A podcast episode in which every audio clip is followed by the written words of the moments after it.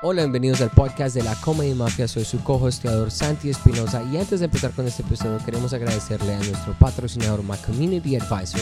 Ellos es una agencia de seguros integral con muchos años de experiencia que tienen la habilidad de garantizar que sus clientes reciban una cobertura excepcional. Para más detalles, por favor visiten la página de internet www.mycommunityadvisor.com.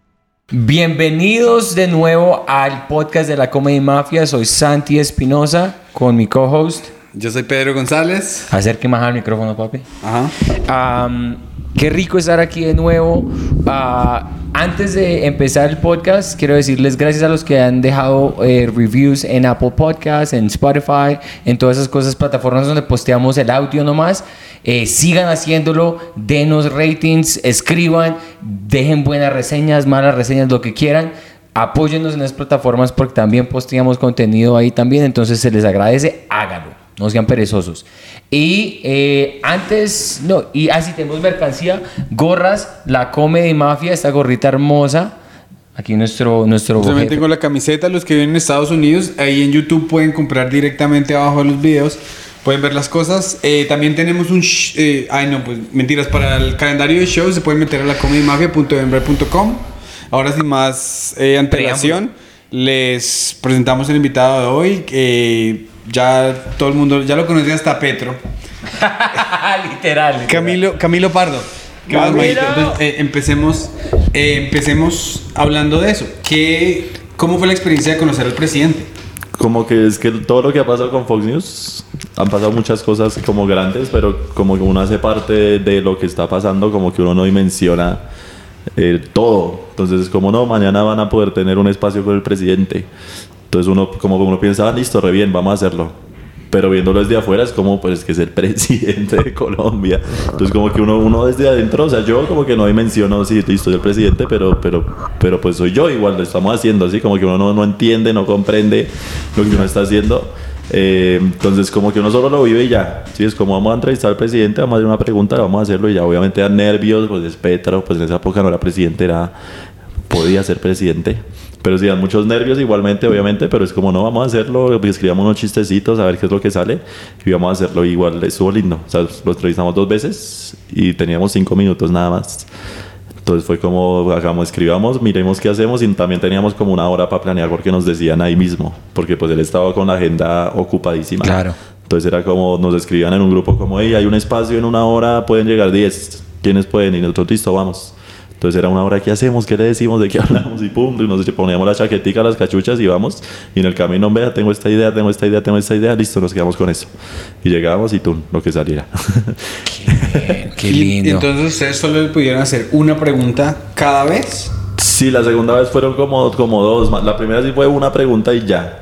Que Y- esa fue así, pum, a quemar Esa fue la pregunta de la, de la marihuana. De la marihuana, sí. ¿Qué- cuál- ustedes preguntaron que si le ¿Y iban a la legalizar o respuesta? algo así. Ah, sí, lo que sí. Sí, que la iba a legalizar. Sí. Fue como lo que, como que se nos, lo que se nos ocurrió que podíamos sacar algún chiste, porque igual la idea, o sea, nuestro producto es comedia, ¿sí? No es entrevistas. Entonces tenía que ser algo chistoso y todos, le estaban, todos los que estaban ahí, si eran youtubers como de contenido político, o sea, unas preguntas así de, de no, y que el subsidio, que no sé qué, y que va a salir a que la pensión y todos re serios.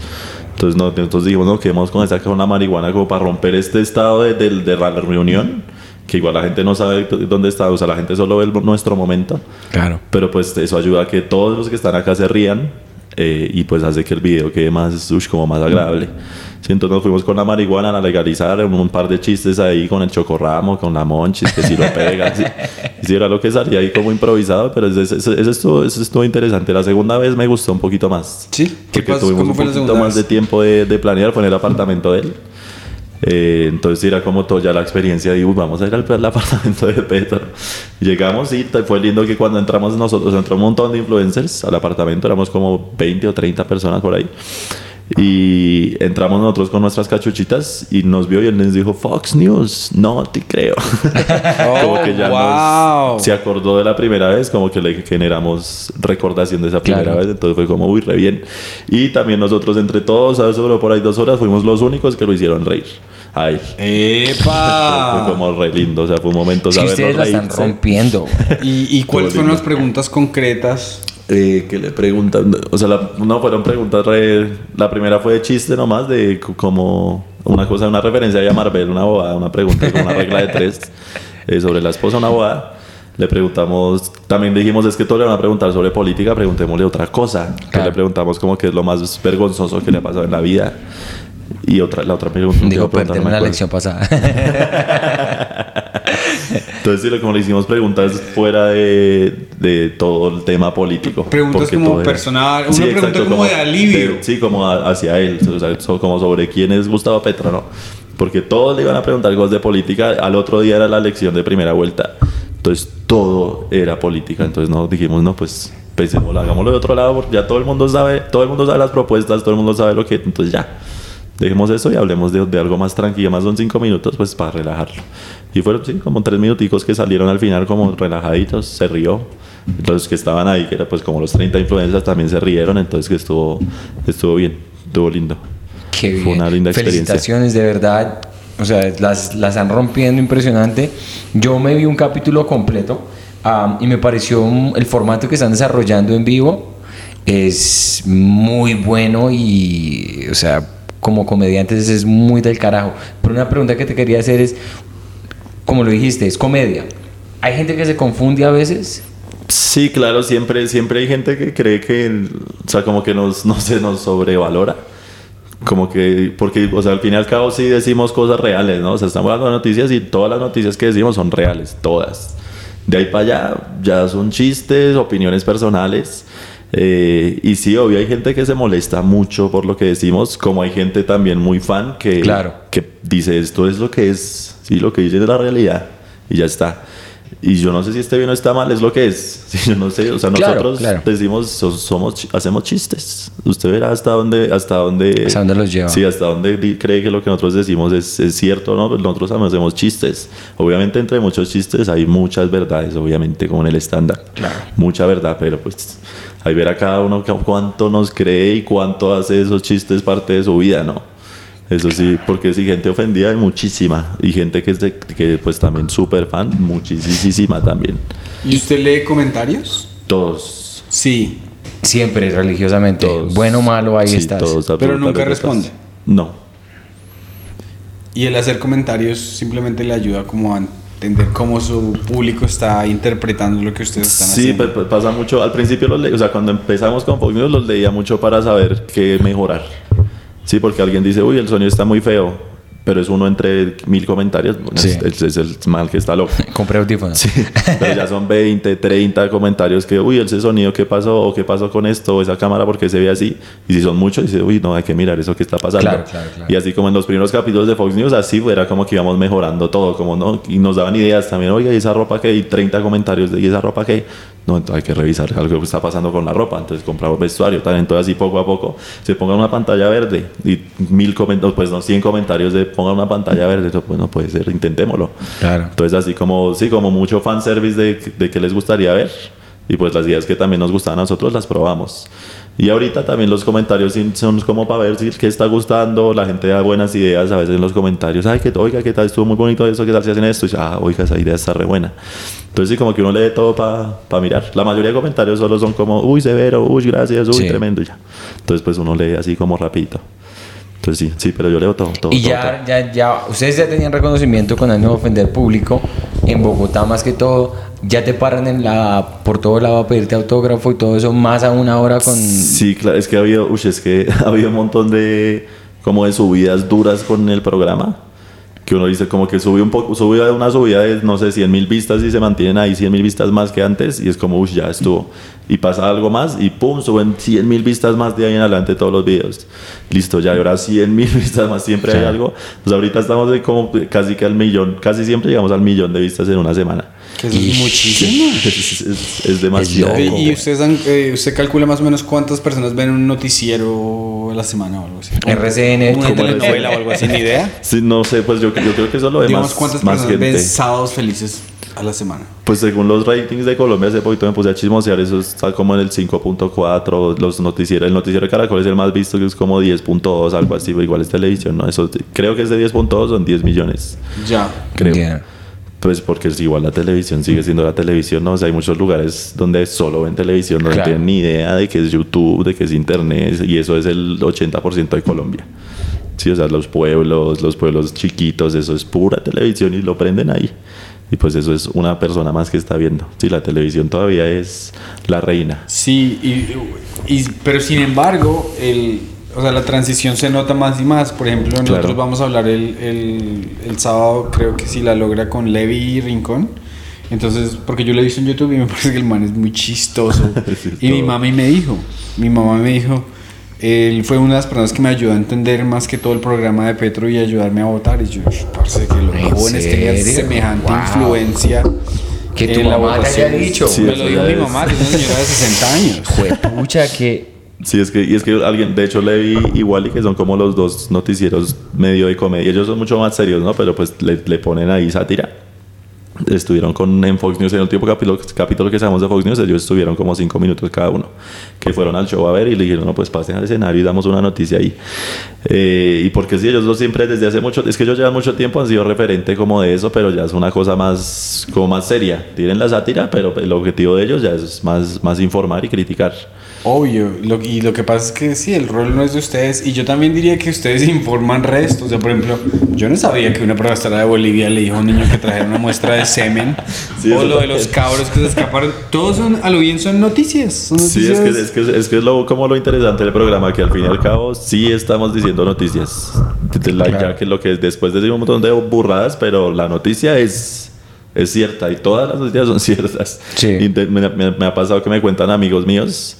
Eh, muchos ya me, me han, me han contado que en su gremio del trabajo, sí, que llegan del trabajo y escuchan, o sea, llegan y están los amigos de ellos hablando de una noticia que vieron en Fox News, sí, como que llegan, no, si vio que en Fox News que hablaron de esto, ¿cómo le pa qué tal esto? O sea, como que ya citan a Fox News como si fuera un noticiero de verdad. Sí, es que es lo mismo que se hace, por ejemplo, en Saturday Night Live, ¿cierto? De, digamos, los tipos dicen que en un avión de Spirit se salió un murciélago. Entonces ahí la premisa es una noticia como un poco bizarra. Claro. Y el remate es que salió la zafata a cogerlo porque es el almuerzo de la gente en la aerolínea. y es, más, eso es esencialmente lo que hacen ustedes. Sí, exactamente. Sí. la premisa es la noticia y de ahí para adelante a rematar todo lo que se venga.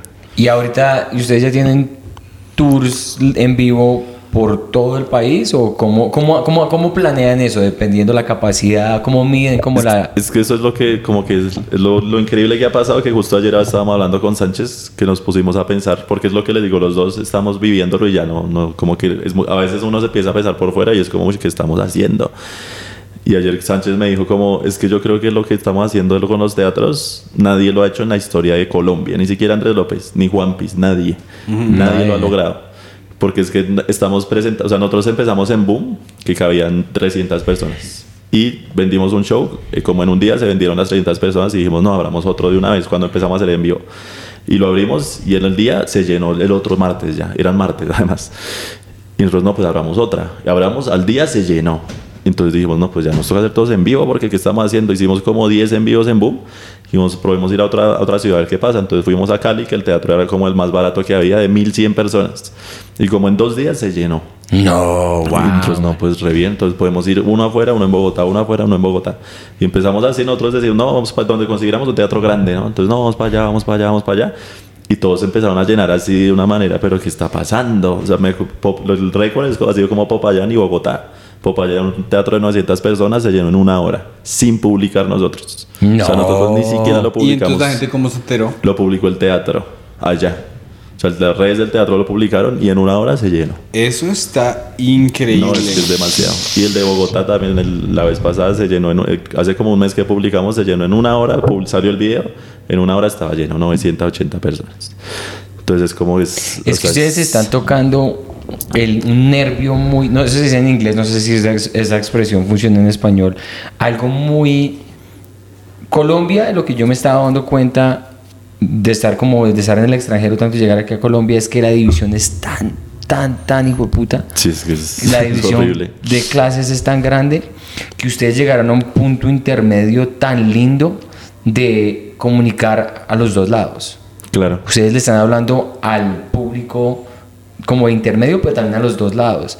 Entonces, y de una manera tan auténtica que yo opino que, como lo que estaban pensando ustedes con Sánchez, es algo histórico. Es lo que hizo Andrés López con la pelota de letras. Sí, ustedes cual. están haciendo algo socialmente que en 100 años van a ser referente cuando los de Fox nos hicieron esto.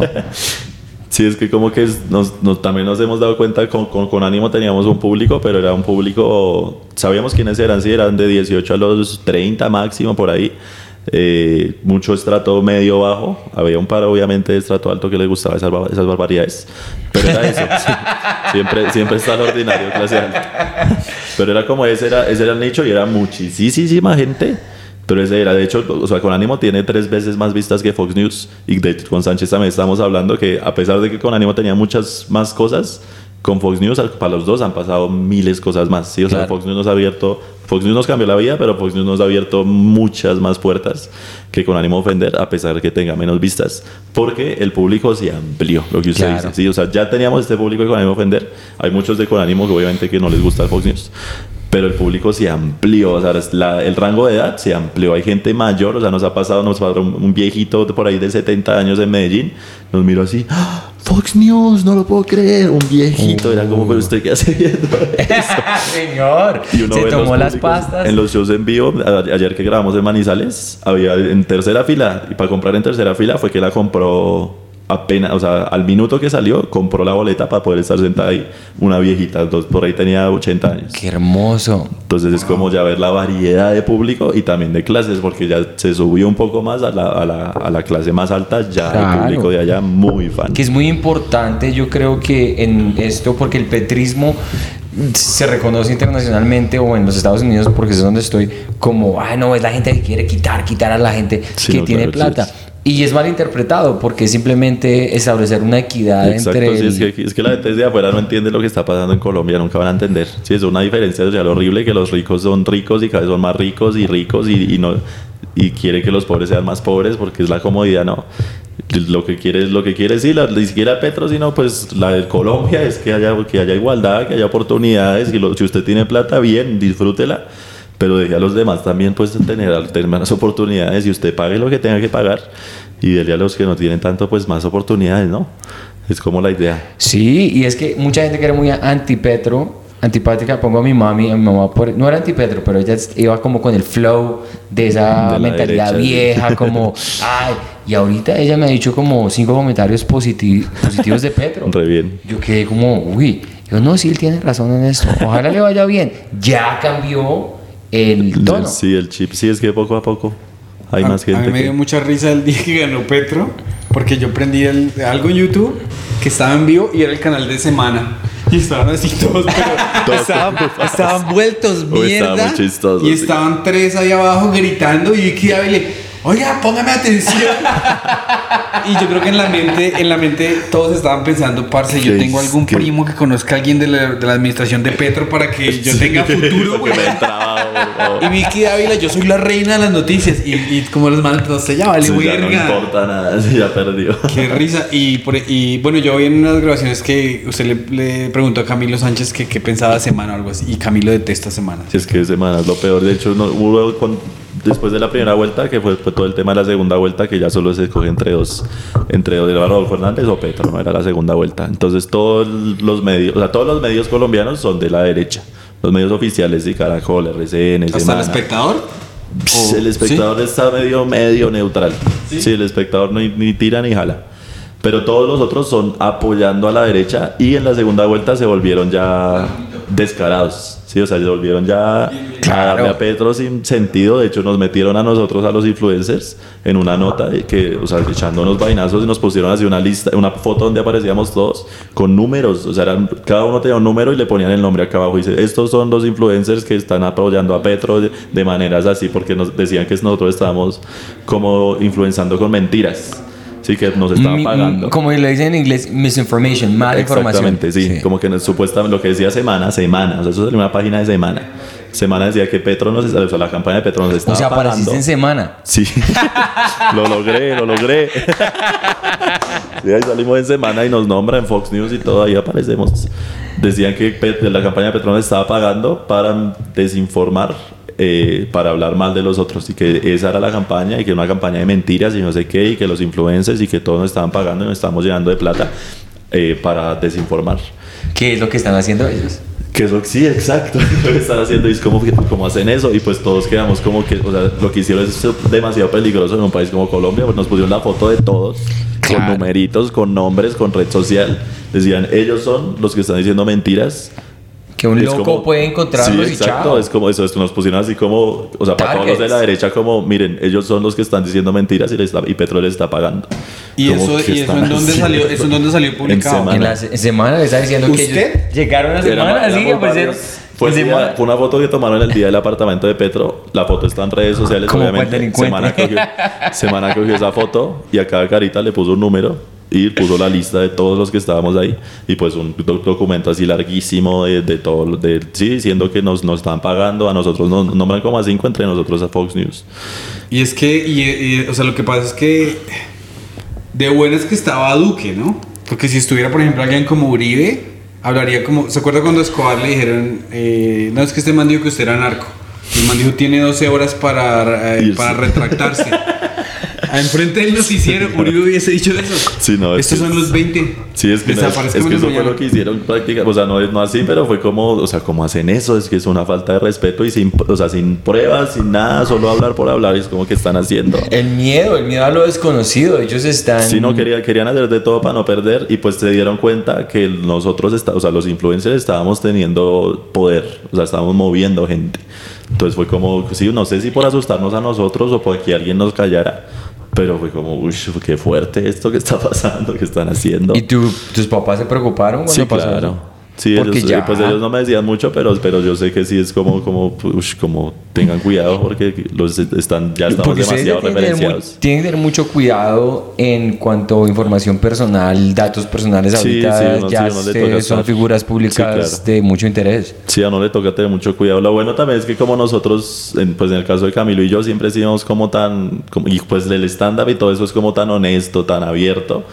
Como que ya todo el mundo sabe cómo somos, quiénes somos, entonces no, nunca ha existido esa barrera de, de voy a protegerme mi vida personal Sí, sí, y sí, yo les muestro esto.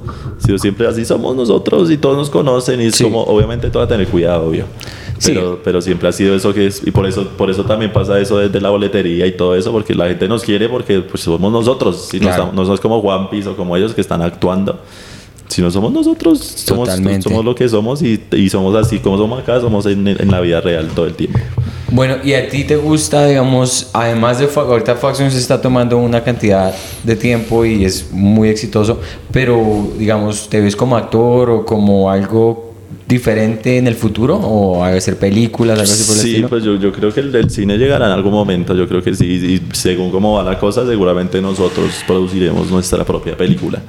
Porque todo, si la gente igual nos sigue cerrando las puertas, ya cada vez hay como más oportunidades, ya como la gente, o sea, ya hay nos hemos dado cuenta, de hecho esta semana estuvimos en, un, en una cosa de un- como una premiación Yo que había acá. eso Smart Film. Sí, Smart Films es como un, una- un concurso que hay aquí de, de cine con el celular, se llama prácticamente, que es como un- una competencia de cortometrajes.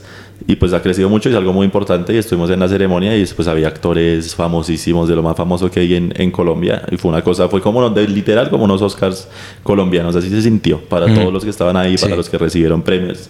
O sea, era muy grande y nos invitaron a, a cosas y nos hemos dado cuenta que nos, ya nos conoce gente muy importante, ¿sí? productores así de, de Amazon, Disney, Ah, que ya wow. sabe quiénes somos y ya nos tienen así referenciados. Entonces, como que ya se están abriendo más puertas y más puertas y más puertas. Ustedes ya son los dueños de sus propias oportunidades. Sí, exacto. Sí, ya de tanto hacer, ya la gente dice, ¿qué, qué es lo que están haciendo ustedes? Que todo el mundo habla de Es que, ustedes?". es que es más, se lo pongo de este tamaño.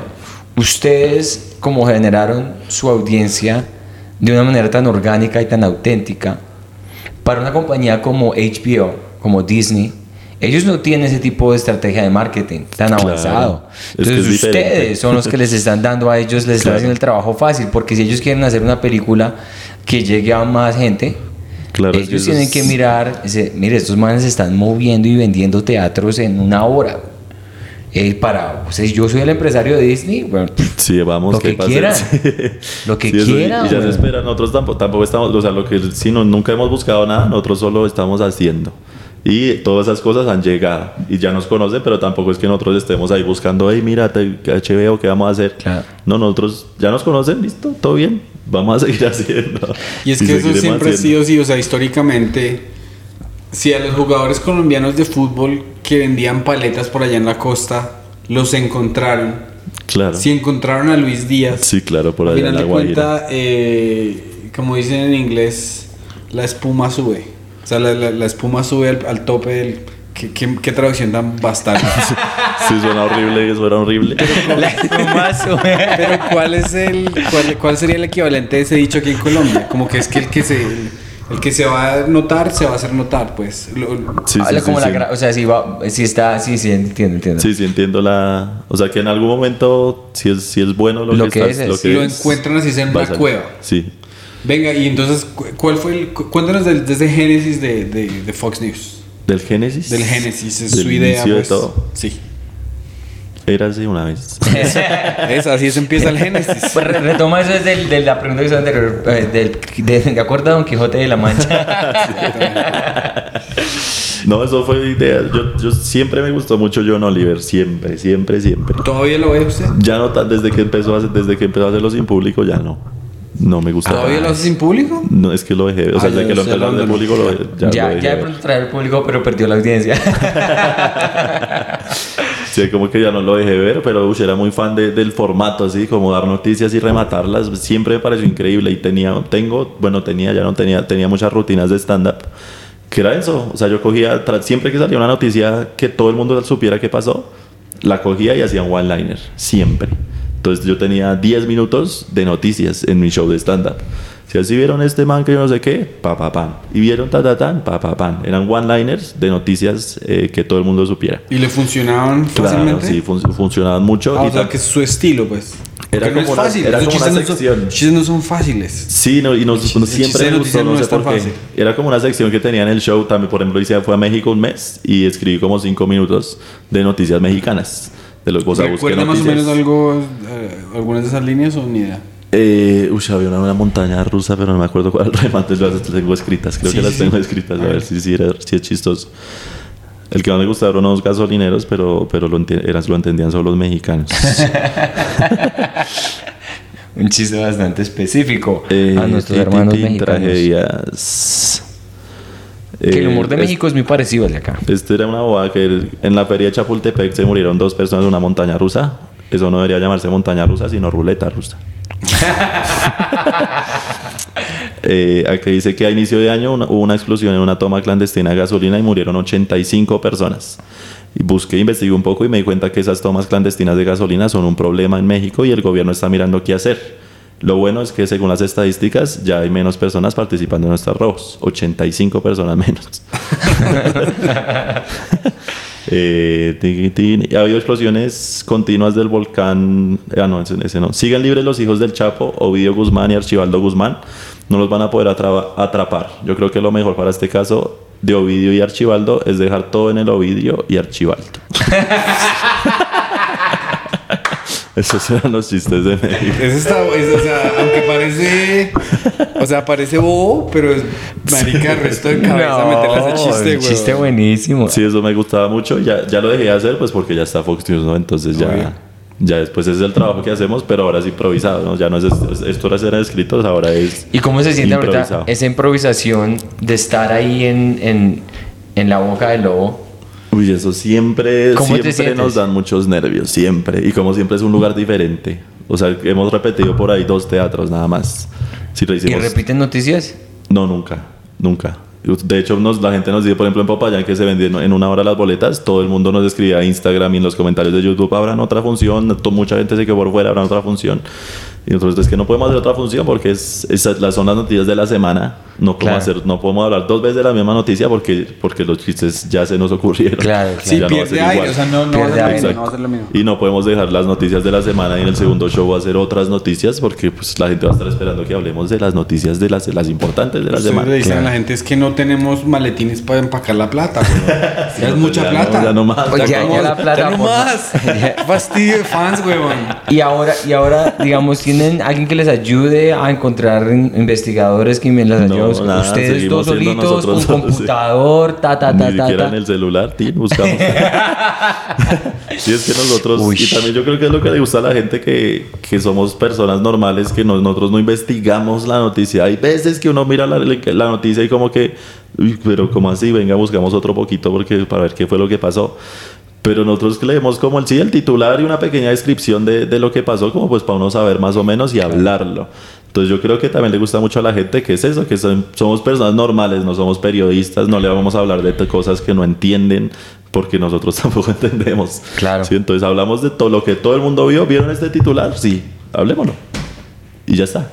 Y usted ya, o sea, desde siempre usted era una persona que le interesaban las noticias. Pues no, chiquito no tan, pues sí, como, de- como desde que empecé de, de 11 por ahí en la universidad, como que sí era como un interés de saber qué pasa. Sí, como enterarme de lo que pasa. Y que en Colombia también, pues que en Colombia pasan tantas cosas que eres como, pero ¿qué es esto? Y pues uno que no puede hacer nada, pues por lo menos chistes. Sí, Sí, es que es lo entere de lindo. alguna manera. Mi mamá, mi mamá me ha dicho como comentarios así de, yo no veo noticias antes de acostarme a dormir porque no puedo dormir. Es muy, es Muy muy, deprimente, sí. muy estresante. Entonces por eso eso que hacen ustedes es terapia. Sí, claro. Es muy terapéutico para la gente que se dé cuenta que vivimos en una realidad muy dura, muy, muy, muy dura. Pues la gente que en Colombia, yo vivo en Nueva York, entonces la realidad es un poquito menos dura, pero igual sigue siendo dura. Y de sentir que hay alguien que tiene el cerebro y, y la y la fortaleza y los cojones y las huevas de decir, me voy a montar en un escenario con ponches, con remates y con premisas y team. Maricos, es que si ustedes fracasaran sería muy perro, weón. O sea, que ustedes se monten allá a un sold out show en Popayán y les va... No, weón. Y esos, esos nervios siempre están latentes, siempre antes de salir es como, ¿qué tal hoy sea el día? que nada de risa. ¿Qué tal hoy sea el día? ¿No han tenido un show malo? No, o sea, para el público no. Nosotros sí, el más malo que hemos sentido fue el de Cúcuta hace como que tres semanas. ¿En que los, serio? Los, los salimos. Puf, ¿En serio? Qué difícil show. Cuénteme, weón, por favor, cuénteme, cuénteme en detalle. Primero, primero, primero, Cuénteme el fracaso, por favor, que necesitamos es que primero todo lo- feliz así. de- es que me interesa, yo me paré. Son unas polas que me gustan. Tráigame guaro. influencers. Me gusta escuchar que fracasan. No mentiras. Es que me, me llama mucho la atención porque yo percibo. Venga, se le ofrece un cafecito de agüita No, nomás no, no, si está soy, bien. soy perfecto. Em, porque desde la percepción mía como persona que vio el capítulo completo, el show se ve excelente. Impecable, sí. Eh, me imagino que yo vi un poquito más, fue mucho más largo, ¿no? sí. Pero yo vi, o sea, me encantó, por ejemplo, me fascinó como la gente quería escuchar cosas más crueles. Es- se, se está volviendo muy es- bizarro. es ya algo que refleja mucho de pronto la historia de este país, que ya estamos insensibles a la muerte o algo así. O, Sí, la gente como que le ha gustado mucho que hagamos chistes de, o sea, entre más fuerte sea Entre la más situación, oscuros. si sacamos un chiste, les como que les gusta más. Entonces por eso nos piden violaciones. Ahorita está, se está, está pasando como que decimos, se murió tal persona y la gente, ¡eh! Sí, eso yo estaba viendo. Se murieron 45, pero ustedes dijeron así como que se murieron 45 aquí en Cúcuta y la gente. Y ustedes dijeron, ah, pero fue, no, perdón, fue en Venezuela. o sea, una cosa muy. Sí, el público está, o sea, el público participa de maneras que se pone muy raro que nosotros pensamos, pero ¿qué están haciendo? O sea, como, como celebran esas cosas, muy tenso lo que Sí, estamos sí, sí. hablando. Ustedes como el control, el control dice que uy, pues se rieron sí, de porque esto. nosotros sabemos que estamos haciendo chistes, pero la, pero la gente ahorita celebra unas cosas que es como, pero ¿qué pasa? ¿Qué estamos haciendo, muchachos? Entonces, por ejemplo, Se convirtió en un culto, Sí, güey. ya, uy, es raro. en esos momentos en el que ustedes están así como al garete, están haciendo lo que están haciendo y que alguien les grita como que, oh no, alguien dice que la camisa está sucia y alguien pues come la camisa. Sí, ustedes se quitan la camisa, todo el espacio mental ahí es como que restresado o están cagados de la risa. Porque que es que parece como, o sea, ahora que lo entiendo, yo digo, y marica, eso debe ser como un acto de cuerda, ¿cómo se llama eso? Cuerda floja. Sí, estamos todo el tiempo en el límite. Sí. Y es que, o sea, es que en Cúcuta nos pasó eh, que nosotros terminamos el show, ha sido el, el- el show para nosotros el peor para nosotros, sí. Y nosotros salimos y nosotros siempre que se nos va, sentimos que nos va mal, lo charlamos, ¿no? Y ¿qué pasó? Y como que la conclusión es, sabemos que el público la pasó re bien, ¿sí? Lo que pasa es que nosotros tenemos muchos para comparar.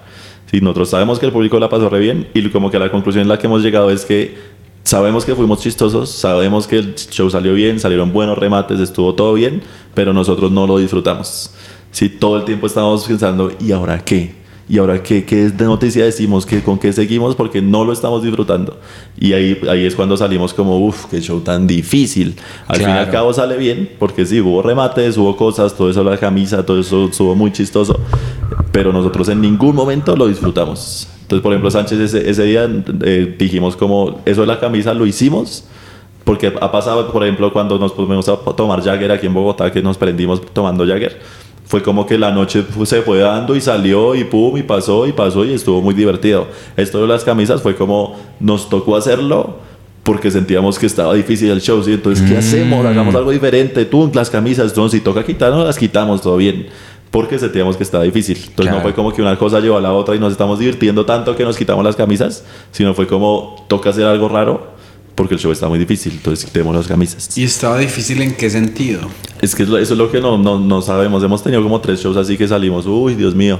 Y es, es que no sé, es como no conectamos Sí. nosotros o con la gente. Entonces todo el tiempo estamos pensando qué hacer, cómo hacemos. Aquí sacar un chiste pronto, llevamos mucho tiempo sin una risa. Entonces uno está ahí mentalizado. Igual, la- o sea, la gente la pasó re bien, eso se nota. Primero, pues por el show, también a la salida que salimos a tomarnos fotos con la gente, pues la gente está demasiado feliz. Y también lo bueno es que pues yo edito, entonces pues edito y sale, siempre va a salir el capítulo, siempre va a salir bien. Claro, porque tú sabes. Porque claro. pues yo quito lo, regu- lo regular o lo no tan chistoso, lo quito y yo dejo lo mejor, lo mejor, lo mejor, lo mejor, con buen ritmo, o sea, con mejor ritmo que el show. Entonces pues la gente lo que lo ve en YouTube dice, uy, no, severo. Claro. Y también por eso yo creo que se vende tanto la boleta, ¿no? Porque la gente ve es como, yo quiero estar ahí. Los- ah, claro, Porque ve al público riéndose, la gente feliz y yo quiero verlos ahí en vivo y en directo. Claro. ¿Y usted cuántos se gasta editando cada, cada, cada- O sea, el show final es como de dos horas, hora y media. No, nosotros de noticias damos como hora, hora, hora y cuarto, casi siempre. En el show sale un abridor, o sea, un host y un abridor, hacen como 15 y 15. Y nosotros da- vamos de largo como hora, hora, hora y cuarto. Hora y cuarto. ok. Y después pues, usted lo comprime en cuánto. Lo comprimo depende, siempre sale entre 35 y 45 minutos queda el capítulo. sí, ¿Y que cuánto tiempo se demora usted haciendo todo ese trabajo de edición? Como 6 horas. me Seis demoro por horas. ahí. O sea que es importante hacer una edición, meterle horas de edición. Claro. a las cosas, de que mejor los trabajos. Pero es un trabajo. No, Pedrito, este- Pedrito, este- es- es que- este formato de podcast es otra cosa. Es otra cosa, pero es que lo Por chistoso. ejemplo, si tú hicieras así como un zoom en la jeta de rabia que hiciste cuando te dije que editaras más. Excelente, pero eso- esos son 15 minutos que no tengo, papi. No, es que, Ah, es, un tra- es que editar es un trabajo No, no, muy no, es que no, esclavizante. no, este, no, este no se edita. Es- Sí, no, ah, es que, es pod- que los podcasts es, lo otra que me cosa. dice- lo que me lo que me da risa es o sea Pedro y yo nos complementamos como te complementas tú con Sánchez como digamos Antonio se complementa con, Con Julián. Julián. es muy interesante ver dúos de comediantes que hay unas personas que son mejores en unas cosas que en otras. Por ejemplo Pedrito el man es metelón o sea el man qué necesita qué cámara necesita qué micrófono necesita el, el man te o sea pone todo. Pero ya cuando se trata de no que el audio este no funcionó acá que cómo congeniamos esto con esto Claro, todo eso ya todo eso me cae a mí pero nos congeniamos porque igual es si yo fuera como él no funcionaría Claro. sí, entonces es como tener ese tipo de, de, de- de conexión y, y entenderse el uno al otro. Es decir, yo te respaldo como tú me respaldas a mí. Entonces es muy lindo escuchar que tú dices que tú editas porque me hace sentir que no estoy solo en el mundo de la- que yo edito. Al final todo lo que ustedes ven en la Comedia Mag fue, fue pasado y editado por Santiago. Porque No, parce, cuando empezamos a hacer esta mierda, Santiago nos cae re bien. Pedro, salga, saque el canal a Pedro. no. Verdad, sí, yo me acuerdo de esa época. ¿Te acuerdas? Ya lo Sí, hicimos, sí. Pedrito. No, y ahora son so- No, ya lo súper amables. mucho, ya lo mucho. amables. Nos caen bien, y- nos y- caen bien. y los que no quieren a Pedro ya fueron bloqueados. Yo sí leo los comentarios y yo bloqueo a la gente. Bien. Pedro sí se los bloquearon. Porque para qué. No, pero el hecho, digamos, esto, esto es instrumental, todo lo tenemos acá, todo esto ha sido inversión y visión de Pedro. No, Porque nosotros vinimos aquí a. Colombia la primera vez, teníamos dos cámaras, la cosa de audio y sincronizar y poner todo al mismo tiempo eran un día, dos días de Claro, eso trabajo. es tremendo. Entonces esto ayuda muchísimo, a pesar de que el audio no es perfecto, entonces esto me toca sincronizarlo y en México nos pasó una terrible, weón. Porque en México, Pedrito cambió los settings a grabar de lleno en el esto. Pero es que cuando grabas de lleno en este instrumento, la, el archivo se te puede corromper. Uf, y chao todo. Entonces, corromper quiere decir que el audio está desincronizado en ciertos puntos. no, horrible. Entonces, ¿qué me tocó a mí hacer en cosas de edición? Separar el audio del video, cortar, coger. Cada episodio de México que ustedes vieron, que solamente tiene como 2000 vistas, Tiene fue un un trabajo. trabajo. de un día cada episodio, mínimo. Ush, claro, eso es horrible. Ush. Entonces, cuando, cuando el mago dijo que seis horas, gra- gracias, Maguito, me hiciste sentir muy bien. Bueno, y pre- y pregunta, ustedes ahora con, con, yo sé que tú tienes novia, Sánchez tiene novia, pero... No, no me- tengo novia. ¿No tienes novia? ah, ¿ya terminaron? Sí, hace ratico. Ah, bueno, entonces esta pregunta está más cargada, más, más- ¿Cómo son las fans que te llegan? ¿Cómo son que físicamente? ¿Cómo son las propuestas, más o menos? O sea ¿Te que llegan- ahora está comiendo de 80. Está llegando mucha cuchita. Muchas sabrosa. cuchitas, sí, claro. Ahí es donde está la plata. ¿Te ha llegado bastante cotización por eh, Instagram? Sí, pues siempre, siempre desde que somos medio reconocidos siempre pasa eso. Pues cada vez más, pues como entre más reconocimiento, pues más, más llega. Pero yo, o sea, yo ahorita he estado reocupadísimo. O sea, yo viajo mucho de, de mis shows, de Fox News, editando. También me gusta viajar de, de placer, sí, como de Claro. aventura, buceo y todo eso. Entonces yo, por ejemplo, este mes he estado tres días en mi casa nomás. Del resto he estado por fuera. Wow. Entonces, como he estado tan ocupado que para mí todo ese tema de las mujeres y eso no, nunca ha sido una prioridad. Entonces, como si algún momento pasa que en un show o algo, pues puede ser. Pero ush, no estoy tan ocupado como Claro. mentalmente que, que, que a veces que, que ni me gusta tanto Claro. hablar y tener que tin y que cuadrar una cita. Uf, qué pereza. Usted prefiere estar buceando Sí, exacto, y, y viendo buceando pescado. que Ese es el tipo de pescado con- que le gusta. Sí, sabes que si el mago es un caballero. Colorido y no huele bajo el agua. Sí, porque a, a mí con el poco de reconocimiento que tenemos nosotros, eh, me llegan a veces como, como mensajitos y digo, y si yo fuera soltero. Pero es lo chistoso, si yo fuera soltero no me importa, yo estaría muy ocupado. Sí, es que eso, eso, eso unas, unas por otras. Uno piensa, pues, como, uy, no, es que es muy desgastante, uno le quita muy mucho tiempo. desgastante. Sí, y lo que pasa es que también hay personas que, o sea, digamos, tener esa, esa mentalidad es muy bueno porque uno no anda eh, botando todo por andar pensando en, en mujeres y eso. Y cuando quiere buscar la pareja correcta, le llega la que es. Sí, seguramente. Porque usted sabe que ser. usted no tiene ningún interés. O sea, por ejemplo, si yo tuviese esa mentalidad, yo sería bueno para levantar. Porque ustedes a mí no me importa. Entonces usted va y se siente con una persona y la persona Claro. puede estar divina y usted pues... Sí, habla A ver, normal. cuente- hágame reír. Y si lo hacen reír, Claro. Pues sí, ahí tal, ya cual, uno... tal cual así. mi- mientras que yo siempre ahí rogando a ver a qué... Si me, si me dejan ver una teta, termino con cualquiera. Pero no, pero no. Porque terminé bien. Hace muy bien, muy bien, Eh, muy la bien. Qué manera de la bendición. No, sí, sí. Venga, Mago, entonces usted en este, en este último mes ha estado tres días nomás en su casa. Por ahí sí, más o menos. usted grabó en Manizales, por ejemplo. Anteayer. Anteayer. Y llegó aquí a Bogotá Ayer. ayer. ¿Y qué hizo durante todo el día? Tenía eh, ¿Descansar editar, o- no editar. Editar. O sea, edité prácticamente todo el día y me cambié y fui a un show de impro que tenía. Regresé a la casa, terminar de editar, dormir y vine para acá. ¿Y cómo le fue en el show de impro ayer? Uy, bien, estuvo, estuvo divertido. ¿Con quién lo hiciste? Muy divertido. Éramos como seis, estaba Sánchez también. Somos, eran seis y cuatro improvisadores y Sánchez y yo. ¿Y, y hacen como bastantes sketches cortos o...? Sí, ayer era, a veces hacemos formato largo, ayer era de, de, de formato corto, entonces eran como seis, sí, como seis sketches de 10 minutos cada uno. ¿Quién, ayer qué personajes representó usted? Uy, había de todo, había un, un niño, un niño que trabaja como en un circo, había un viejito como en un cementerio, había un, un como un adolescente que no le gustaban los papás, así varia- variadito de todo un poco. Usted varía voces, hace de Ush, todo. No, no tanto, yo trato de sé que iba a aprender más, pero uy, se me dificulta un montón. O sea, cuando- obviamente sí, sí hay un cambio, pero O sea, acentos, hace un acento costeño. uy, no acentos, no puedo. Vaya. o sea, cambió como la tonalidad de la voz y el cuerpo un poco. O sea, por ejemplo, si usted... Yo siempre he dicho eso porque me, me digamos... Usted como hace una voz de un niño. Si usted... O sea, haga- No me van a hace- poner con la- aquí. no, pero es que Una voz de un niño, yo, ¿sabes que esa es una pregunta muy buena? Hola, pa- es que se me hace tan ridículo. Pero, sí, sí, es un poquito hola, ridículo. papi, ¿cómo estás? Es- Esa es- es la voz de una niña, de un niño. Ese es, ese es un niño que le pidió a sus papás a los 6 años que le dieran hormonas para volverse transgénero. Hola papi, me identifico como una niña. hola papi. Hola papi. Hola papi. no, sí, los, es que es, decir, a mí me encantan los acentos, a veces los hago bien, a veces Pues los hago no, muy no mal. Pero las voces de niños y adultos y todo eso, digamos, cuando hicimos nosotros el show de improvisación, a- los actores son muy buenos para eso. Hay unos actores que decían, voy a jugar con mis peloticas Eso porque... es-". niño.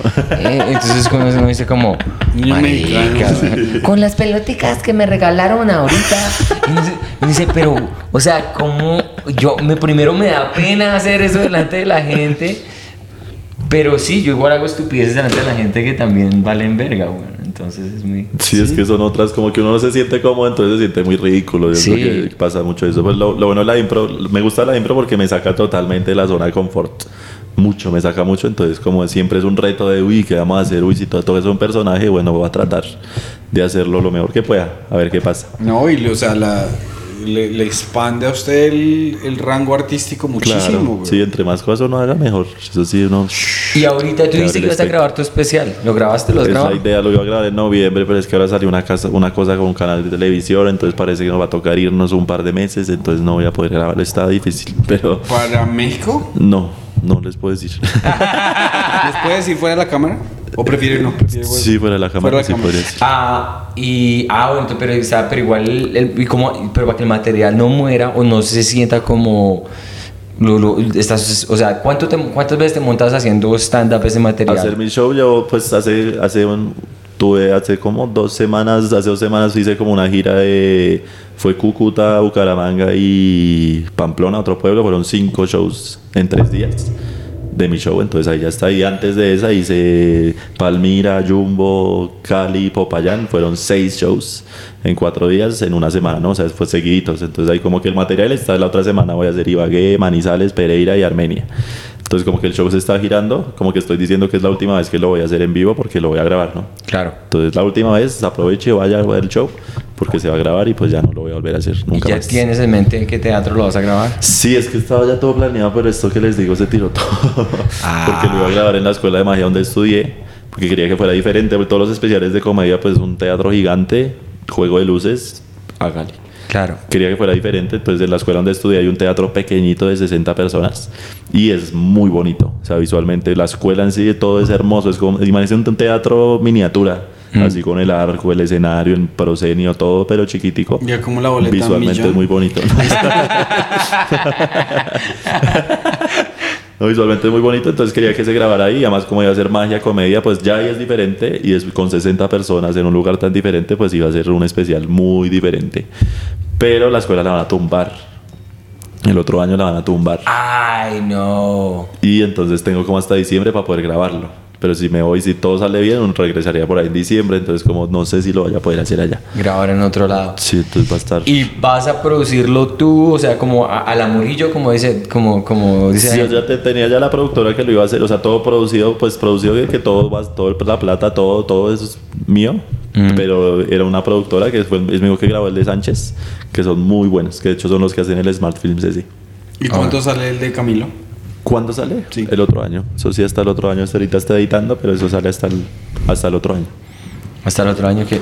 Y, y, y bueno, y ahorita que ustedes están en todos estos planes de televisión, entonces van a ser una productora, si Netflix llegara y dijera, te queremos comprar el especial, ¿se los vendes o quieres hacerlo que sea tuyo, propiedad Sí, tuya? O sea, si, si, si lo dejan como es. Mm. Como que con Sánchez también estuvimos hablando de eso porque de pronto él tiene una oportunidad y de pronto con una de las plataformas es como véanlo y depende que si, si ellos dicen sí, hágale como está. Obvio, sí, y re bien que se haga por Netflix, perfecto. Pero si dicen, no, sí, pero este chiste, este chiste, este chiste, paila. Claro. Entonces uno tiene que empezar a medir como, uy, hay unos chistes que, hay unos chistes que no, no quitaría por nada. Lo que le pasó a Andrew Schultz. Exacto, sí que le tocó Sí, recomprar tocó. su Y especial. bueno, ¿y cómo hacen ustedes, por ejemplo, para negociar? Porque para negociar y saber, digamos, cuánta luca le pueden. Porque los de Netflix y esas personas están acostumbrados a pagar bajito porque es Latinoamérica. Claro. yo. Entonces ustedes ya, ustedes ya no necesitan hacerlo por plata. Ni nada. Sí, no, es más Sí, ¿cuál como sería el estar. beneficio de hacerlo en Netflix, por ejemplo, para ti? Pues es Pues que es- sacarles es- plata, es que que les paguen Sí, bien. pues aparte de la plata, igual es que es Netflix, ¿no? O sea, es tener el especial en Netflix. Es una chimba. Es como, o sea, lo va a ver mucha gente que no, nos, que no, no, no conoce a uno. una nueva audiencia. O sea, aparte del público que yo tengo, que obviamente lo van a ver, va a ser una muy, sí, una audiencia muy grande y es también, o sea, tengo un especial en Netflix, eso es como, ush, claro, claro, claro. es algo importante, ¿no? O sea, Netflix, Amazon, HBO, lo que sea.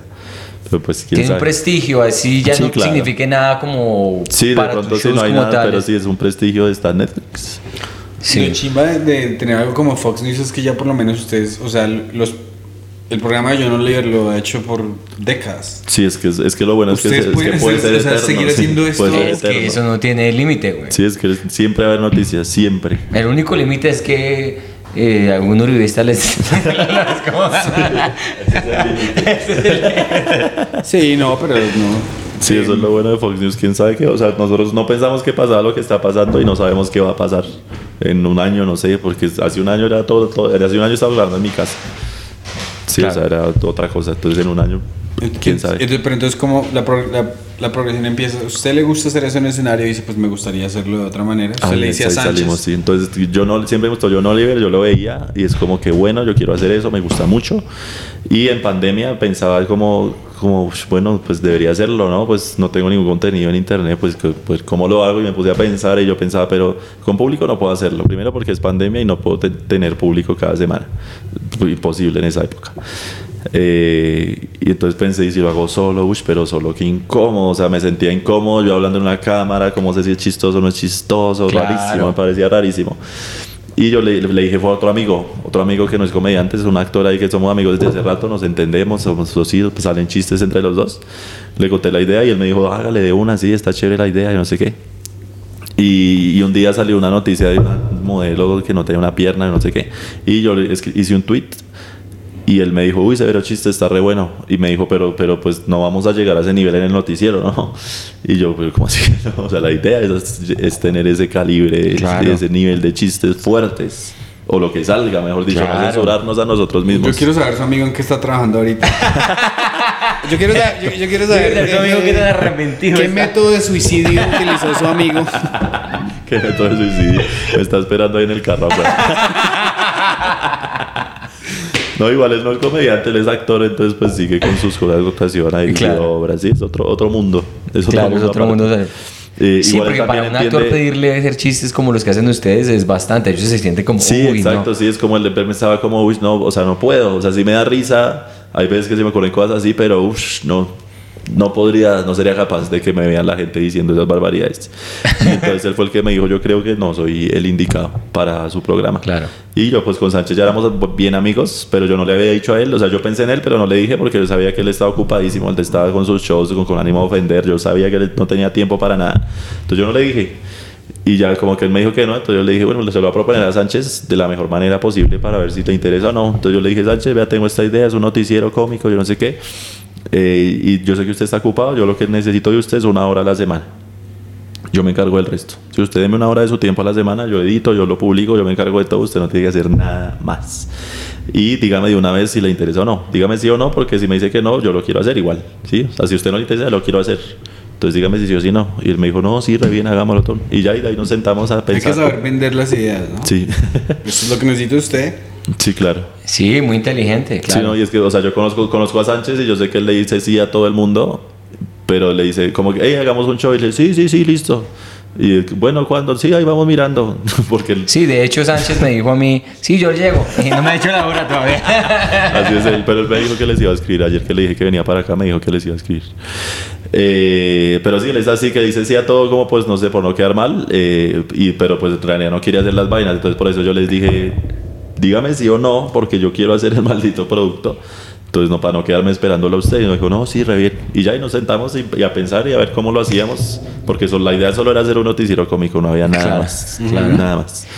Y nos pensamos, sentamos a pensar ideas, lluvia de ideas, cómo lo hacemos, tan, tan, tan. Y ahí poco a poco. Pero es de las cosas lindas. La idea estaba ahí, lo planteaste de esa manera y pudo no haber funcionado. Claro. Sí, de hecho, el primer día de grabación fue rarísimo. Todos los dos en traje en mi casa con una cámara. Fue como, ¿qué Sí. estamos haciendo? No tienen cámara, sino solamente usted ahí. ¿Qué? ¿Tienen una persona que les Ah, opera? no, no, la- es solo un trípode ahí quieto. Ya. De ahí hablas con dos cámaras. La del público sí la maneja alguien. Y entonces ustedes empezaron ahí a... a- Sí, no era como nos sentíamos, o sea, nos- nosotros ¿Cuántas noticias tenían? ¿10 titulares? Por ahí, así? por ahí 10 cada una, pero sí, como que nos sentamos con el traje y con la corbata y fue como, uy, qué ridícula es la que estamos haciendo. O sea, No. nosotros solos en mi casa ahí con un trajecito. Ajá. ¿Y, Nos y- sentíamos y les retontos. fluyó? o Sí, les- entonces fue como que empezamos y bueno, ¿qué hacemos? Y no, pues grabemos, a ver qué pasa. Y grabamos por ahí hora y media y estuvo chistoso. O sea, como que los dos terminamos la grabación y fue como, uy, no, sí, sí Ok, funciona. Porque, digamos, un ejemplo es Pedro, digamos, siempre tuvo una idea muy parecida eh, de hacer, pero no como ustedes, porque ustedes hacen un riffing muy bueno, entonces era más como SNL eh, titular, punch, titular, titular poncho, ok. Sí, decir chistes con... Sí, sí, sí. Y Es que la ventaja que tienen ustedes es que ustedes se ríen el uno del otro. el uno del otro. Yo soy una come mierda, yo no me río nada. Pedro, Pedro está mirando la cámara así como, pues, Como un asesino en sí. Sí, ustedes tienen una química muy linda y, y, y, y orgánicamente es que yo, yo no me veo, yo no, sinceramente, yo no me veo un- una mierda de una hora de nadie, de comedia, o sea, Sí, sí, muy sí, sí. difícil. Sí, no, Luis sí es- queda a duras penas. Y yo me gocé el programa que me dio ustedes porque tiene un ritmo muy diferente. Es, ¿Cuál, yo, cuál te viste? el último, cuando ustedes se montaron y que empezaron a decir, ah, vamos a empezar esta bueno, no vamos a empezar esta bueno, empecemos la que no sé qué, que empezaron a burlar- que ni siquiera era el riffing de la audiencia. Creo que Oscar fue el que abrió porque yo vi que Oscar estaba saliendo Sí, sí, del sí. escenario. Y un ritmo tan entretenido con la audiencia. Yo dije, no, este man entró y iba a matar una cantidad de gente y se resultó matando él, que no sé qué. Y, y ese tipo de, de noticias. Y yo me di cuenta en la edición que tú editas como Sánchez está moviéndose, en un momento no se mueve y llega el otro. Sí, Pero claro. es perfecta la edición. Es que igual yo edito, o sea, para mí el, el programa inicial, o sea, es, el programa cuando empezó, pues es un contenido para YouTube, ¿no? Y estaban en esa época de lo- los youtubers que era corte, ¿no? Era pa, pa, pa, pa. O sea, no me, no me importa si en al principio, ¿no? Si se ve un corte, porque es- así es el formato. Claro. O sea, todo lo que sea silencio, y como solo era una cámara, pues estaba lleno de cortes. Claro. Y estamos acá, ti, ti, ti, to- Sí, todo sí, sí. para que sea, pues que punch, tenga punch, ritmo. punch, punch, punch. Eh, y ahora en vivo, o sea, en vivo se alargó mucho más el programa. Al principio duraban 15, 20 minutos. En vivo los chistes se multiplicaron porque antes solo salía lo que los chistes que yo hacía que hacían reír a Sánchez, los que él hacía que me hacían reír a mí, era lo único que salía. Ahora los chistes se multiplican porque hay cosas estupideces que dice Sánchez que a mí no me dan risa, pero al público le Claro, encanta. claro. Entonces, obviamente eso va a salir y viceversa. Hay cosas que yo digo que a Sánchez no le da risa y al público le encanta. Entonces los, los chistes se multiplicaron, se duplicaron. Pero igual yo sigo con esa edición de YouTube porque el programa es para YouTube. Claro. Entonces yo corto con buen ritmo, pero al fin y al cabo pues tiene un ti- tiene timing, tiene todo, pero está cortadito para que sea pa pa pa pa y que no, eso no pare, sea tin tin tin tin tin, la gente en las casas que no puede descansar de que esté ahí. Sí, ahí nos- nos, Claro. han dicho, me han dicho a veces que les toca parar, o sea, que les toca parar el video para reírse. Y después Claro, pon- porque rápido, Sí, sí, porque porque está, está rápido.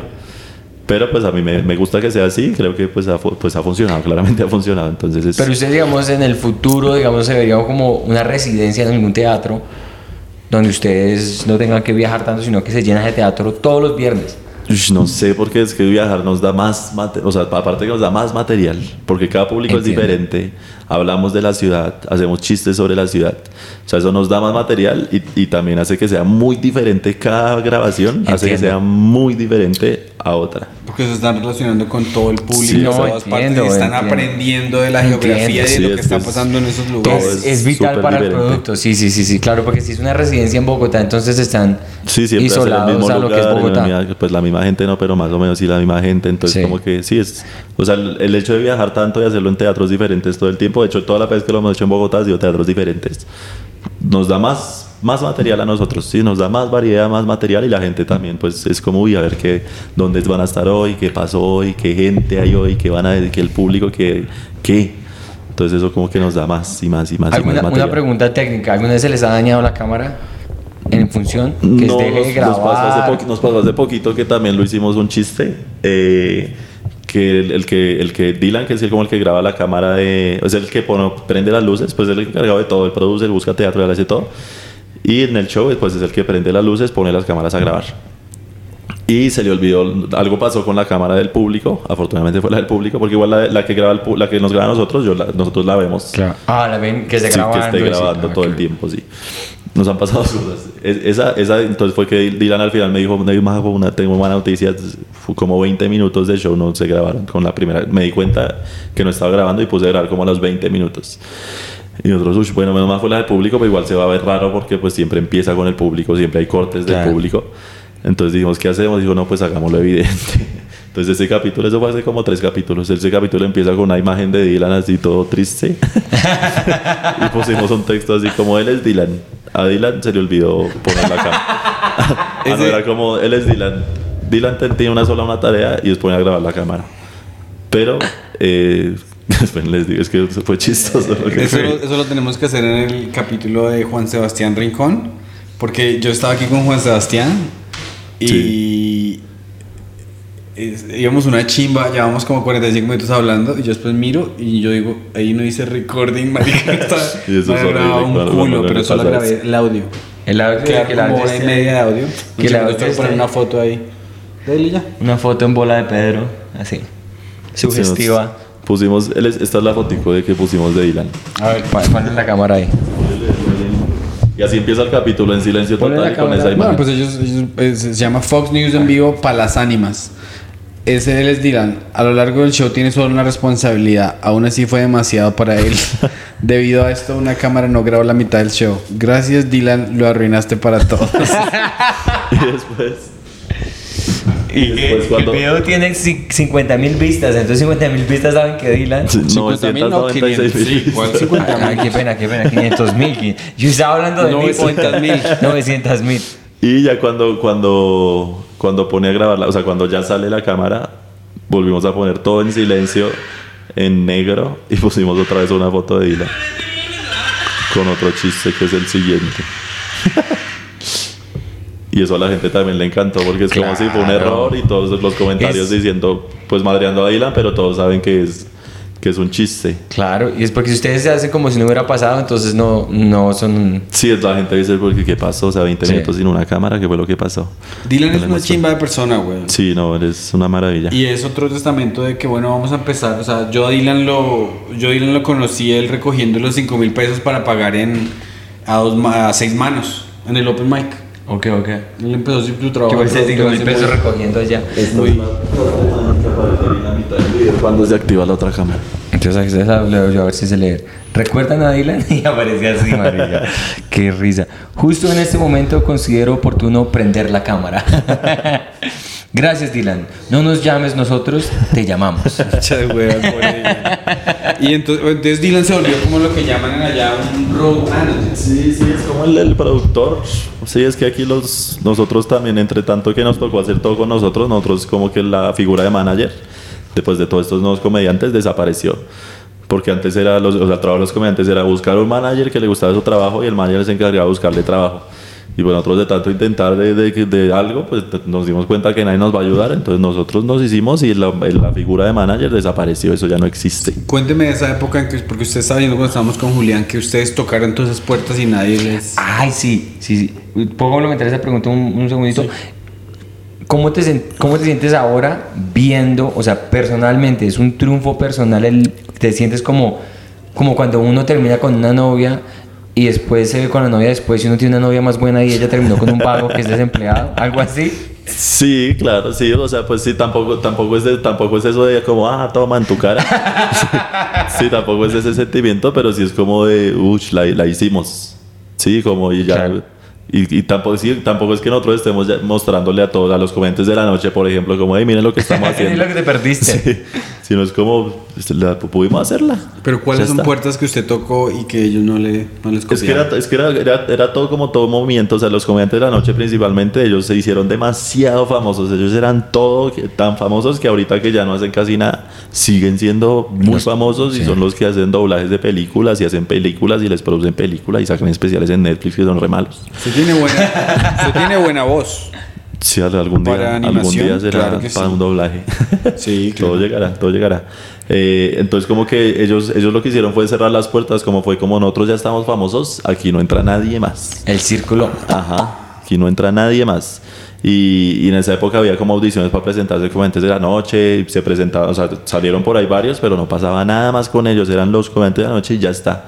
Tenían sus spots de cinco minutos los otros, pero uy, nada más. Y entonces no había, ellos no, no abrieron espacios de comedia, no abrieron bares, no, o sea, no hicieron nada. O sea, prefirieron dejar morir el programa Porque que darle la oportunidad a otra Sí, gente que se exacto. parara. Ellos pensaban que iban a seguir así para siempre, Pero, pero, eso pues es se una zancadilla muy violenta. A ellos El- mismos, el- pero ellos no lo pensaron así. Y se les acabó el material y, y pues ya. todos- Especialmente a corto plazo. Sí, pero sí, ellos, no, ellos pensaron, listo, estamos famosos, aquí no entra nadie más. Somos nosotros. Pero usted ya, cuando usted empezó a hacer comedia, comediantes de la noche ya no existía. Sí, ¿O sí, sí, sí. Pues sí, o- no, cuando empecé no, cuando empecé no. O sea, cuando empecé el stand-up no. Sí, no, yo hacía magia, pero no, cuando hacía stand-up ya no, ya no existían los comediantes de la noche. Pero entonces a mí, por ejemplo, yo, yo fui a audicionar a Comedy Central y también eso fue una rosca horrible. Tan rosqueros fueron que Comedy Central cerró en Colombia. O sea, tan, ros- ¿En tan rosquero que ya no existe Comedy Central Colombia. O sea, así de feo era lo que hacían esos, Claro. esos señores. Eh, y entonces como que intentamos, intentamos, intentamos hasta que pues a ellos se les ocurrió la idea de hacer con ánimo ofender y eso fue lo que nos abrió la puerta a todos. Y pues ellos ya tenían esa mentalidad de entre más seamos, es mejor para todos. Es entre más es, comediantes haya, Así es. va a ser mejor para todos. Obviamente que con ánimo se burlan de todo, ¿no? Sí. Se burlan de absolutamente todo. Y también llegan a darle puya a otros comediantes. ¿Eso está basado simplemente en el material o también en esos aspectos políticos de que ellos se creían más y los... Sí, es que siempre, o sea, todo eso, todo eso era parte de, o sea, nosotros teníamos como rabia, pero como ese, como no, no sí, como resentimiento de por qué, o sea, porque hicieron eso. O sea, ustedes podían hacer de todo, podían abrir mil espacios de comedia para todos los comediantes que había y podía- ellos pudieron haber hecho que la comedia en, come- en Colombia fuera, o sea, hubiera empezado Les pudieron haber 10 dado un- el impulso que le están dando ustedes ahorita se lo Exacto. hubiesen podido dar hace, ellos. Hace 10 años. Y no lo hicieron. Sí, o sea, lo quedaron para ellos y ahora ellos pues están ahí en las Y, mismas. y ahí. no tiene sentido la cosa porque uno, se- o sea, eh, eso de que uno es... Nosotros nos vamos y empezamos a hacer stand-up en inglés y nada que ver. Y uno ve que hay comediantes de la noche en televisión, lo que sea. Y uno después vuelve y dice, ah, no, es que eso se filmaba en tal bar. Bueno, ¿y eso por qué se acabó? Porque se acabó. Sí. Sí, no, es que no, es que se quedaron Dejar sin- cerrar las cosas en vez de... Prefiero de dejar hacer morir hacer. que abrir puertas y, Sí, y prefiero, prefiero que nos hundamos nosotros poquitos a que vengan más. Sí. que están haciendo.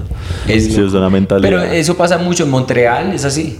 En No, Montreal, eso es como es una escena tan pequeña, cuando yo empecé, los veteranos que tenían su rosca, como decir, comediantes de la noche, Monterrey de Montreal, que era Comedy Now, Sí. literal, es una rosca terrible. Y a No, los nuevos es- comediantes que llegan, te hacen sentir que no eres bienvenido. Entonces, pero es lo que digo, para ustedes fue divino, porque les dio el impulso. Sí, nos dio la oportunidad de, listo, hagámoslo nosotros. Y pues con ánimo le abrió la puerta a demasiados, pues a, pues a mí, a, no a todos, a, no sé, 20, Y que todos tienen 30 carreras muy diferentes. O sea, pues tú y Sánchez están en lo que están, y, pero tienen cosas independientes. Pero digamos, Murillo es un personaje cosa, sí, diferente es- y el man es exitoso en Sí, lo que cada hace. Uno, cada uno está en su camino y yo, o sea, como que ya se acabó con ánimo, ya está cada uno en su, como en su camino, pero igual todos tenemos esa mentalidad de que, de que estamos abriendo puertas, entre más cosas hagamos, va a ser mejor para todos los que están abajo nuestro y, y entre ellos más vayan subiendo, pues nosotros vamos subiendo más.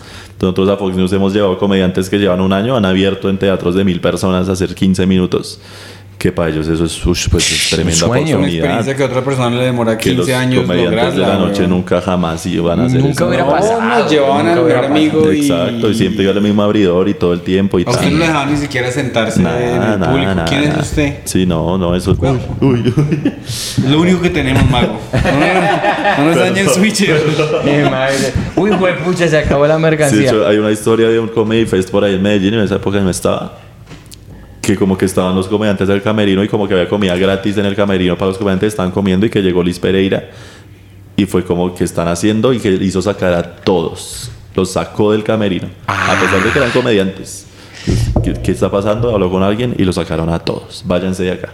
Esas cosas sí son muy feas, porque pasa todo, es que hay y comediantes que no se dan cuenta que hacen cosas por el estilo y ellos no se acuerdan, tú le haces la mención en un futuro a un comediante, usted me dijo eso, me trató de esta manera. Sí, ellos. Para mira. ellos es como si no hubiera, porque al principio es como todos son hormiguitas. Sí, no, eso Entonces es. me puedo parar, porque yo soy más grande y me puedo parar en ellos. Y ese tipo de, de ego o ese tipo de energía a largo plazo siempre, siempre queda, los limita mucho, güey.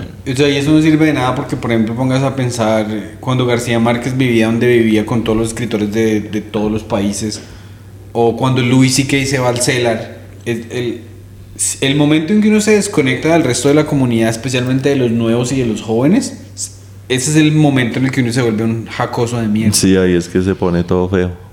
Sí, y, es es, y es que ellos ni siquiera, no es que si- se hayan alejado, es que siempre estuvieron una parte de todo. Y cuando empezó el movimiento, nada, ellos siguieron allá. Claro, ellos porque- nunca, nunca fueron a ningún lugar, nada, nada, nada, nada. No, es que, es que es como una manera de decir, yo no me unto de eso porque soy mejor, Sí, o pero yo no, tengo ya. mi cosa aquí es hecha de esta manera y es, y es así que no me... Para mí es, es muy sencillo, es, digamos, la persona que piensa de esa manera es la misma persona que está en una empresa y no es el jefe que no le quiere dar oportunidades a nadie. Claro, y ahí la empresa para acá. Y la empresa no va para ningún lado. Claro. Pero Eso la es. empresa que te da acciones o que te... esas son las empresas que siguen subiendo. Claro. Y digamos que la comedia no tiene techo, la, la comedia no tiene No, límite. eso es infinito. Ver aquí a una persona como Julián y como Antonio, los manes, y Antonio es de las personas más humildes Es- en aprendizaje. Famosísimo. Ese man, o sea, ese man de verdad que tenga la opinión que tenga la gente de Antonio, es él se merece todo el respeto solamente por la manera como él piensa de comediante, esa manera de, de respeta a todos los Claro, es que es así- una- es que es así un- tiene es- que ser. así se piensa como comediante Así tiene que ser.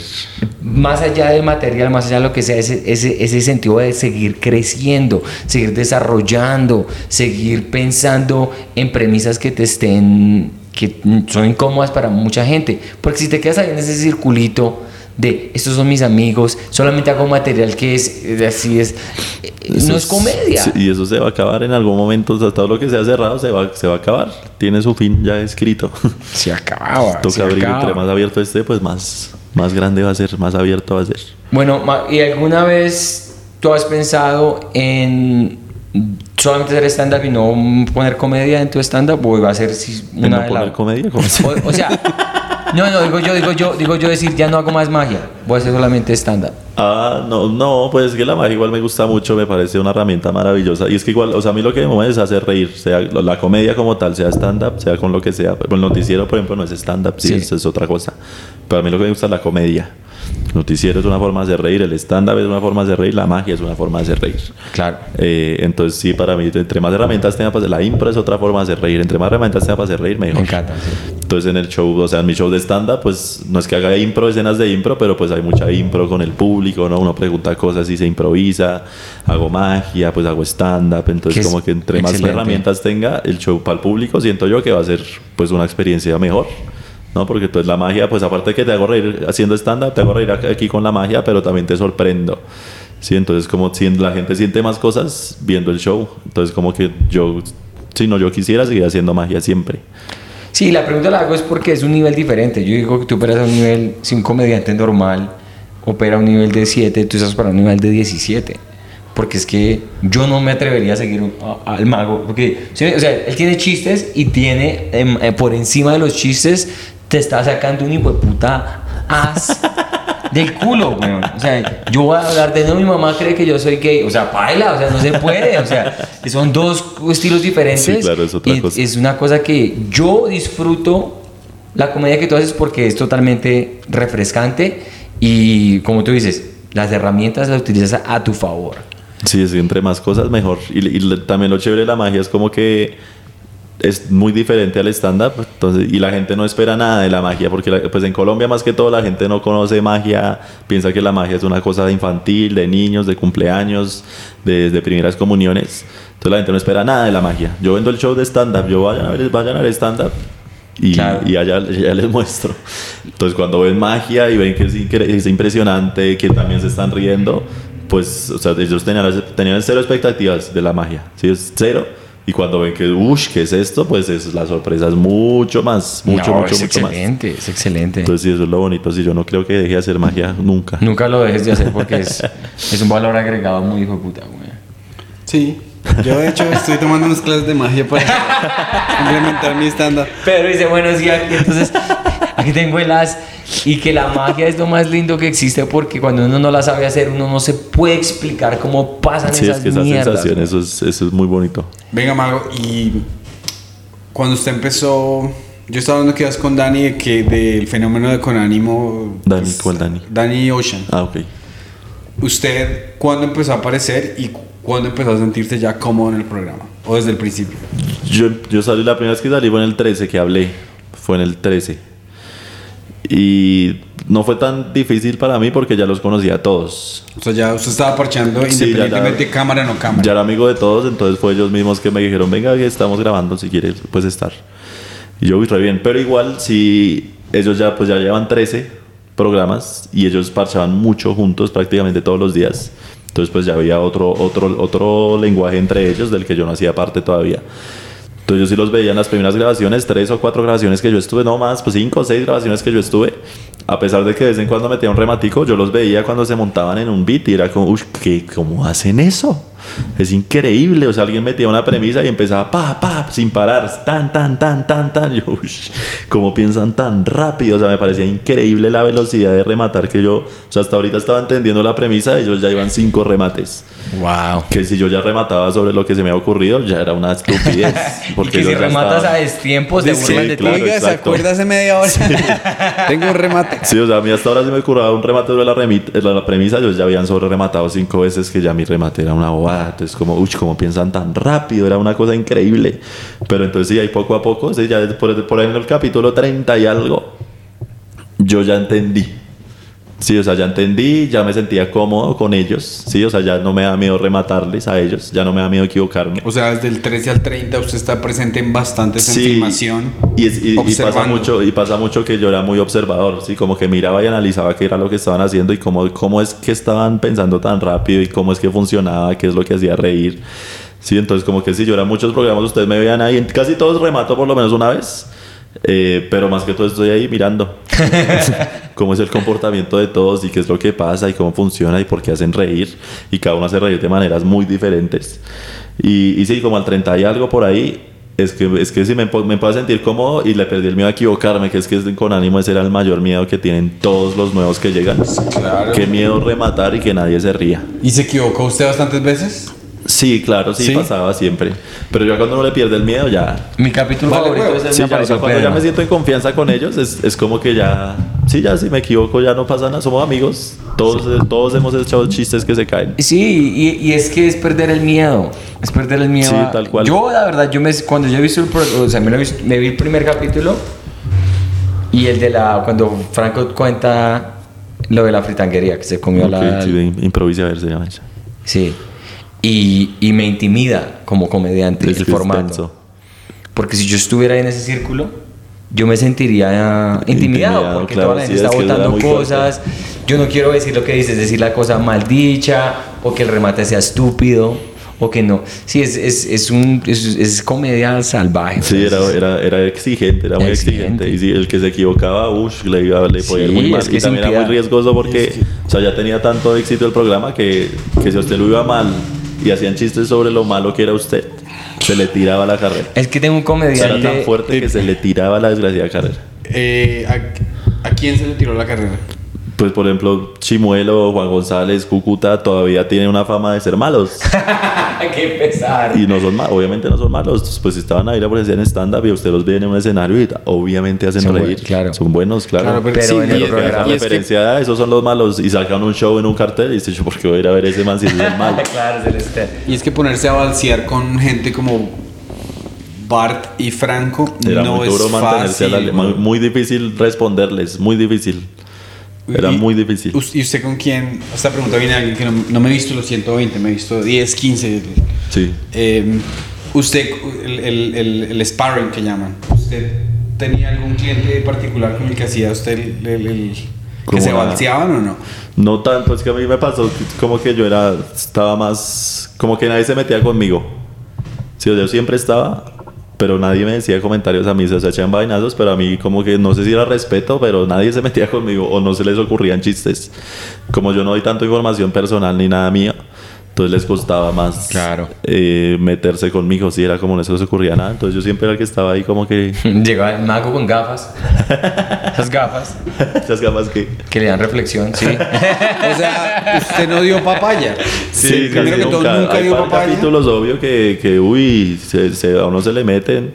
Pero sí, no, como que siempre salí bien librado. Casi nunca quedé como mal de como, uy, pobrecito. Si es que uno que puede decir del mago, o sea, para, para rostearlo, decirle, no, el mago que hace magia y los trucos le salen bien a veces, pronto a veces le salen mal. Y A mí, ya. a, mí me, a mí me encantaba cuando, o sea, eh, me parece brillante la idea de dejar los chistes caídos, caer y, y morir. Claro, sí, eso y a parece muy usted le muchos chistes malos de que y usted y se desapareció. Sí, era como que- Y usted miraba así como. y creo, no sé si es Gabriel que de puta vida. Sí, Gabriel de hecho Gabriel es uno de los que de los que que yo les echaba más vainazos fuertes. ¿Sí? Sí, que yo le echaba en los últimos en los capítulos post pandemia.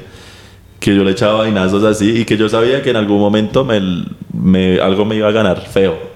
Porque si le eché chistes así, pam, pam, y Gabriel como por ej- perro como por ejemplo, como por ejemplo. No, cosas con exnovias y cosas. Ahorita no me acuerdo el remate puntual porque además como todo es tan... Sí, con o sea, mucho sí, contexto.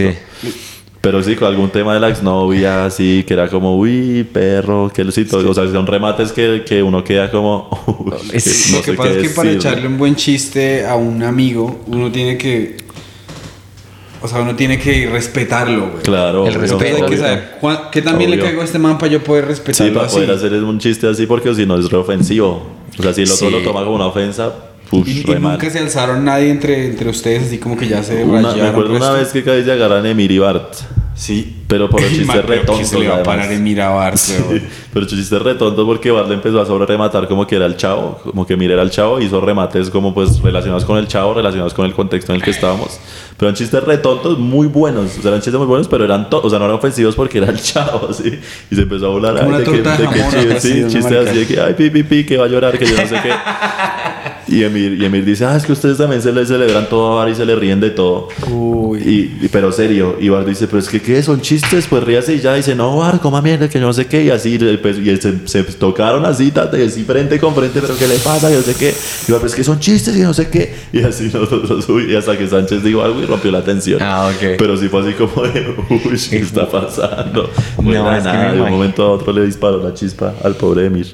Y esto, per- perdón, si estoy siendo chismoso y usted no quiere hablar de esto, no importa. Pero por ejemplo, yo he visto este señor que se llamaba Zona, que Este él- él- señor. dentro de la esta era gracioso. sí. Pero, pero ya él no es ni comediante ni ya, o sea, él, Sí, ya no es de- amigo de gente. De vez en cuando se para y se para por ahí, pero es que el- el- dicen ellos que yo creo que es verdad que los robó por la, con la- les robó plata Ah, ya, ya. Ah, y, y baila. Y Sí, después pues, si uno, claro. uno empieza a escuchar chismes, no, no, sí, a mí me hizo esto, sí, a mí me hizo esto, sí, a mí me hizo esto. Y pues ya, chao, chao, chao, re chao. Sí, él se cerró las núcleo, de eso es cualquier cosita así. Sí, ah, pero se, van a enterar- se va- se van a enterar. Si alguien es mala persona, alguien le hizo algo malo a alguien, se van a enterar en algún momento. Sí. Si alguien robó, Y- se van a enterar. Y la ley, la, la, la lealtad y la ley de la comedia es cuando la gente hace algo así, ya sea robar plata o chistes. Sí, no, ya, chao. Ya ahí es cuando el respeto de comediante cuando se pierde es muy difícil volverlo Sí, a no, ganar. pa- no, y es que robar plata, o sea, uno que le da la confianza para, y además para una gira, algo importante, y que le roba, o sea, que le están dando la, usted le están dando la oportunidad, sale en ese programa, todo lo que era él, era por ese programa. Y, y que los robes, Sí. como que estás haciendo. O sea, Sí. usted pudiendo ser una buena persona, ser bueno, llevar las cuentas bien, pues ahorita estaría, no sé, mucho mejor. Claro. Seguro- seguramente sería parchando y estaría ahí, estaría re bien, pero no. En el programa también Ya le hicieron, que comediantes de la noche. Sí, no, en el programa también le hicieron al man un- una confrontación al man que supuestamente roba chistes. Ah, sí. Ustedes lo frentearon ahí, De güey. frente, sí. ¿Lo frentearon en el fue así, programa? Sí, de pe- frente, pero sí. de buena manera, todo riéndose. ¿Y el qué dijo, Con sí? chistes. El man admitió, ¿no? Sí, admitió? el man aceptaba como que sí, también le metía sus chistecitos. Y al final. Robado también. sí, Pero el man contó un chiste de un ratón todo Sí, no, re raro. re aleatorio, güey. Sí, no, eso fue chistoso, pero él, como que fue chistoso.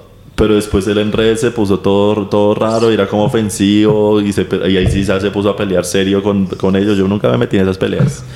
Pero con ellos ya empezó a pelear como en serio. Ah, y ya era sé como Yo, que- yo me acuerdo que hablando, usted ya estaba sé. escuchando en Miami y yo, yo le dije, ¿usted quién está escuchando? Me dijo, no, este man. Y usted lo estaba escuchando para, que, para ver si no se le había robado algo o porque estaba aburrido. No me acuerdo. Pero tiene una memoria muy selectiva, güey. Sí, los recuerdos, Los sí. recuerdos que tiene Pedrito. No, yo creo que fue que me llegó algún video para ver. Bueno, pa' ver yo qué- tengo una pregunta técnica aquí. Eh, ¿Quién es el próximo Juan Peláez, el Juan viene atrasado. atrasado? Listo, no hay problema. Ah, listo. Entonces, porque llevamos una hora y 25. ¿Quieres agüita, algo de tomar, algo? No, yo estoy bien. ¿Estás bien? Eh, Voy a entrar al baño rapideño porque si estoy Pues si quieres cerremos una vez para que podamos almorzar y toda la cosa. Bueno, listo. además el maguito para que... ¿Qué, Pa- qué más, ¿qué es? ¿Qué más va a hacer? hoy? Al mago le ¿Tiene- tiene exprimimos shows, dos capítulos. Hoy tengo, no tengo una reunión ahorita a las 3 y por la noche como una otra reunión más grande. Qué chimba, pues parce, nos alegra. llega a un momento donde de éxito, donde dice no tengo shows, no tengo reuniones. tengo reuniones. Nos alegra mucho que le esté yendo tan No, bien, weón. Le agradecemos la visita y le agradecemos ese contenido tan chimba que está haciendo, weón. No, Estamos muy felices por su siempre, éxito. siempre Gracias por colaborarnos aquí con el proyectico. Sí, Mago, No, siempre- de los comediantes más, eh, como diría yo, más caballeros, de en todo el sentido de la palabra. eh, y felicitaciones en, ese, en el Gracias. éxito. Y no pierdan esa humildad y esa cosa tan linda que tienen ustedes, porque es muy, muy, muy, muy. O sea, para. No, no, no dejen entrar a nadie más, güey. cierren, cierren las puertas, cierren las puertas. Dejen hablar nosotros Cierren y todo. Ah, no, de verdad, es una cosa hermosa y, y de hecho yo nunca en la vida me hubiera imaginar que uno, yo estuviera emocionado de venir de ser comedia en Nueva York a venir aquí a hablar con ustedes y a, y a- y a estar en el país, en la patria y de verdad es un O sea, sentimiento... que te crees mejor que Me creía mejor. Yo me quería creer mejor porque estaba en Nueva York y estaba haciendo comedia allá. No, pero es muy lindo el sentimiento de uno sentirse como muy emocionado. voy a estar en Bogotá. cosas buenas en Colombia. Voy a ir a hablar con el mago, voy a estar con Julián. Entonces, es un sentimiento muy lindo porque uno se va de Colombia para triunfar. Claro. Y para que, y para que las cosas, se- pues para que le paguen en dólares a uno. Ah, pero, pero, pero es muy lindo ver el éxito y todas las cosas que se hacen. Así que sigan adelante. Muchas gracias por participar en el programa. No, y siempre. La gente que está escuchando, suscríbase, sigan al mago en su canal de Twitch que tiene como es el mago De Twitch, Camilo P. Magia. Camelo P. Magia. Camilo P. Magia en todo lado. Fox News y, y bueno, sí, ahí compren las camisetas, eh, la gorrita, Y- si quieren y... Y los que nos escuchan por audio, que nos dejen reseñas positivas en Apple Podcast. Muchas gracias a ustedes. Gracias, nos llegó el almuerzo.